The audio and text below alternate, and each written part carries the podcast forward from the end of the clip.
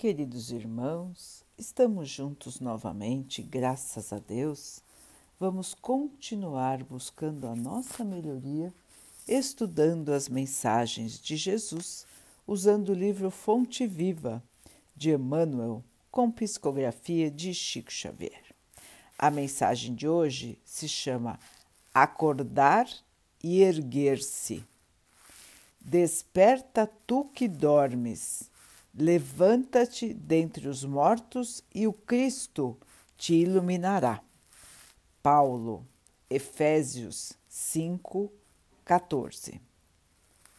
Existem milhares de companheiros nossos que dormem indefinidamente enquanto se alonga em vão para eles o glorioso dia de experiência sobre a terra percebem vagamente a produção incessante da natureza, mas não se recordam da obrigação de algo fazer em benefício do progresso coletivo.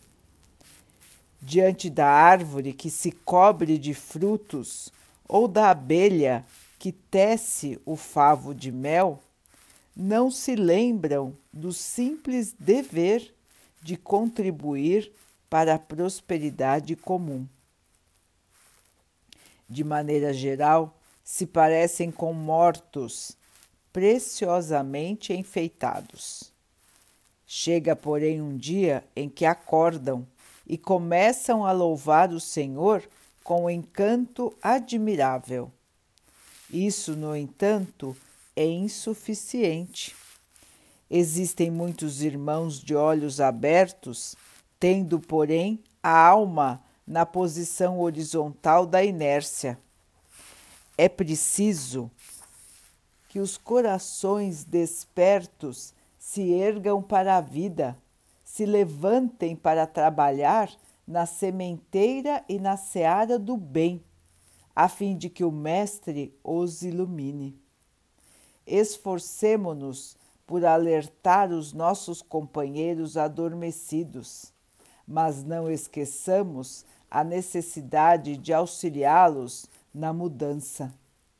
É indispensável que saibamos improvisar os recursos indispensáveis em auxílio dos nossos afeiçoados ou não, que queiram levantar-se para as bênçãos de Jesus.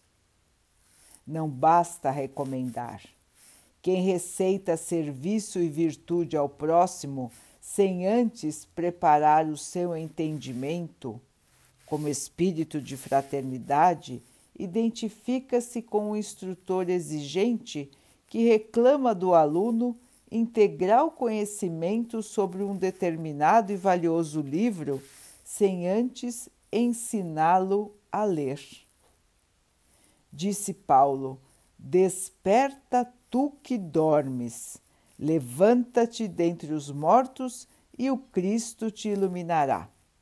E nós repetiremos: acordemos para a vida superior e levantemo-nos na execução das boas obras, e o Senhor nos ajudará para que possamos ajudar os outros. Meus irmãos, que chamado importante! Não basta ter fé, não basta adorar a Deus, adorar ao Mestre Jesus, não basta rezarmos com toda a fé. Meus irmãos, a fé sem obras é vazia é manca, não se sustenta. A verdadeira evolução, o verdadeiro desenvolvimento do espírito vem com o trabalho no bem. É no bem que nós vamos encontrar as nossas virtudes, a nossa luz, a nossa evolução. Chega, irmãos, de passarmos dias, dias e mais dias sem nada fazer pelo nosso próximo. Não podemos mais ficar como mortos, de olhos abertos, como bem disse Emmanuel, repetindo a, a fala de Paulo. Irmãos, é hora de trabalhar, mais do que nunca, é hora de trabalhar pelo bem, pela verdade, pela justiça, pelo amor. É hora de nos dedicarmos à melhoria do nosso mundo, de nos dedicarmos com amor ao nosso próximo. E além disso, meus irmãos, se observarmos ao nosso lado irmãos que dormem em relação à prática do bem, precisamos alertá-los.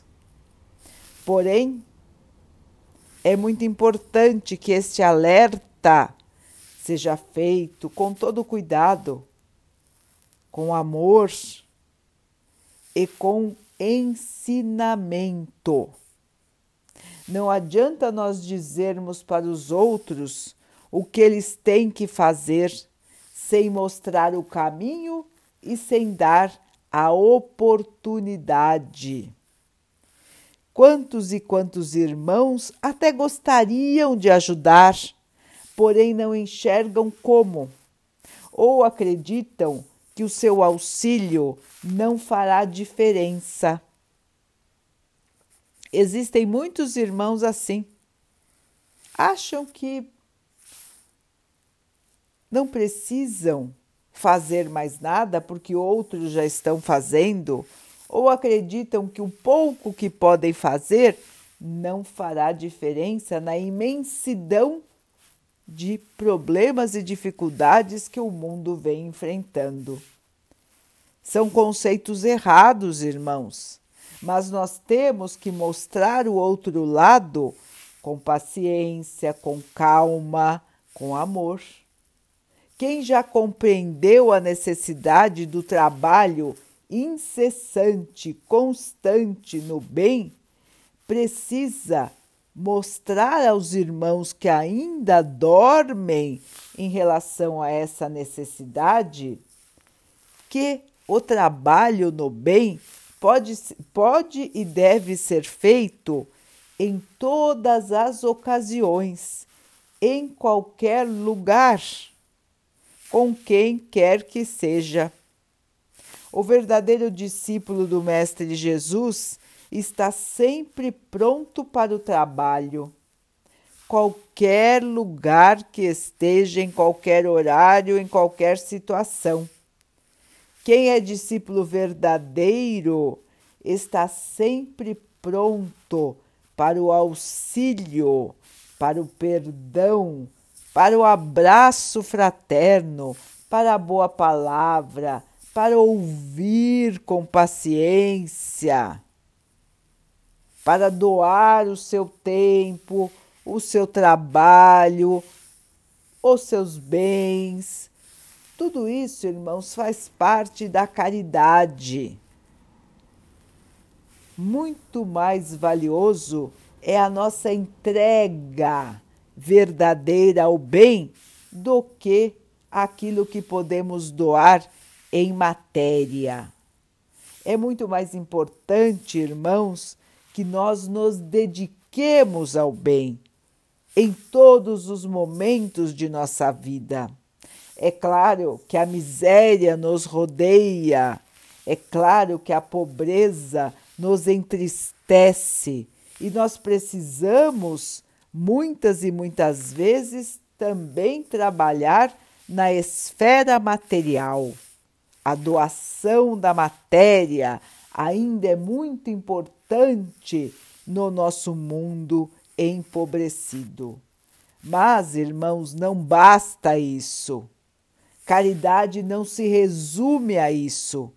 Caridade é um estado de espírito, é um estado de doar amor, receber amor e doar o amor. E quando nós doamos o amor, ele se expande e nos volta ainda mais intenso.